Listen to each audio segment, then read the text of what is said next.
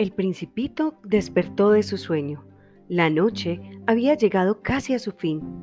De inmediato con un salto dejó aquel duro césped que había sido su cama durante la noche anterior, porque solo podía pensar en algo que le aterraba. ¿Qué tal si la rosa había quedado descubierta y el cordero estaba cerca?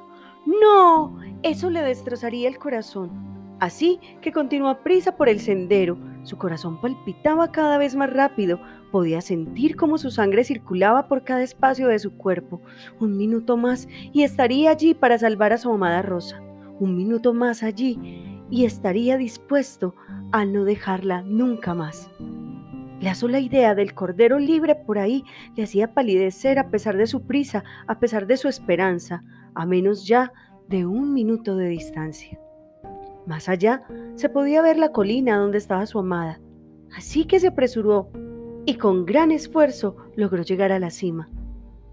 Todo en él temblaba, hasta que con gran alivio pudo notar que su rosa, su amor, estaba intacta como siempre, esperando al que él llegara para no separarse nunca. Y así fue, nunca se separó de la rosa siempre estuvo con ella para amarla al infinito.